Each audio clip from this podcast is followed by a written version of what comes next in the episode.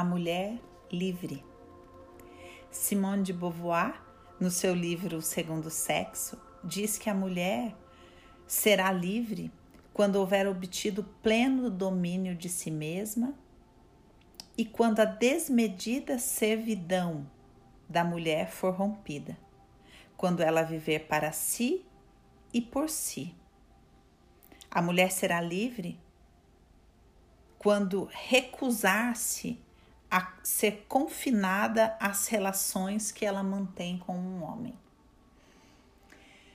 A contribuição de Simone de Beauvoir é inquestionável, pioneira, contribuiu grandemente para a emancipação da mulher, suas falas fortes, né, questionadoras, tem um papel louvável em todas as conquistas que nós, como mulheres, vivemos hoje.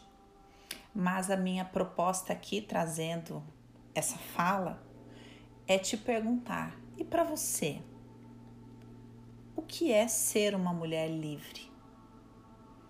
Apesar de eu ouvir durante muitos anos algumas mulheres com dificuldades de transicionar no mundo aqui fora, né?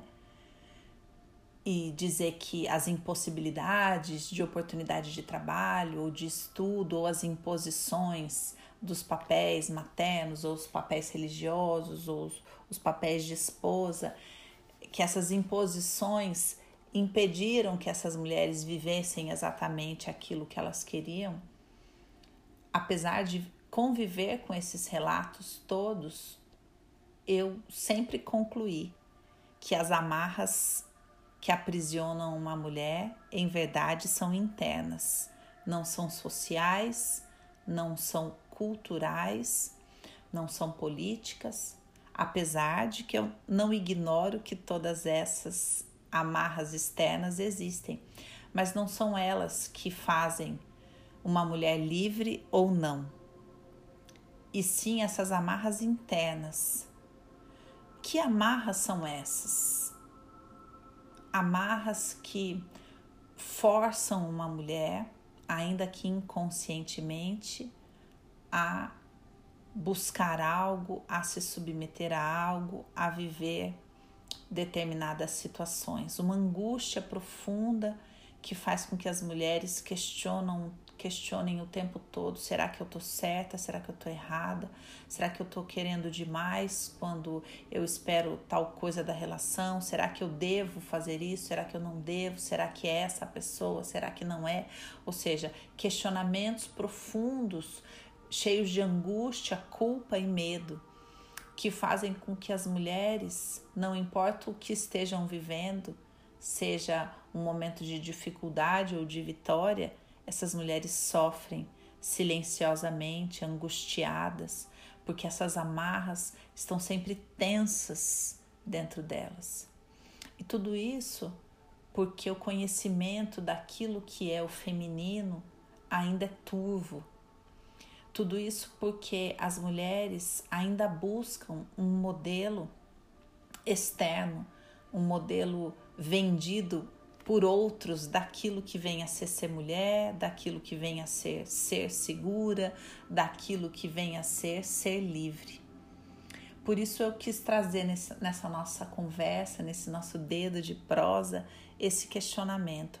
Não para dizer, olha, existe uma resposta certa ou uma resposta errada, mas para te convidar a olhar realmente para dentro de você e responder essa pergunta: O que me faria livre? O que é ser livre hoje como mulher? Como eu me sentiria mais livre? Para viver qualquer coisa, para viver uma vida sexual mais livre, para viver o seu dia a dia mais livre. Quantos eu tenho que você tica durante o dia, né, naquela lista imaginária? Será que você se sente aliviada somente quando preenche todos os requisitos dessa lista? Será que a gente já não está acostumada demais a estar sempre em haver, estar sempre com o peso em haver, né? A gente sempre tem que emagrecer alguma coisa, é, com uma tarefa de trabalho em a ver, com uma tarefa doméstica em a ver, com uma idealização daquilo que a gente deveria ser como mãe em a ver, débitos sexuais, né? De frequência ou de performance.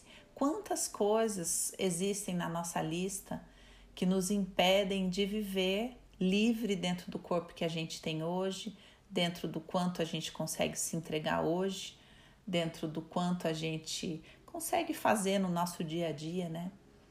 O quanto a gente se autoriza a ser livre dentro do que é possível hoje. Espero que essa proposta de questionamento te ajude a afrouxar um pouco as amarras aí dentro.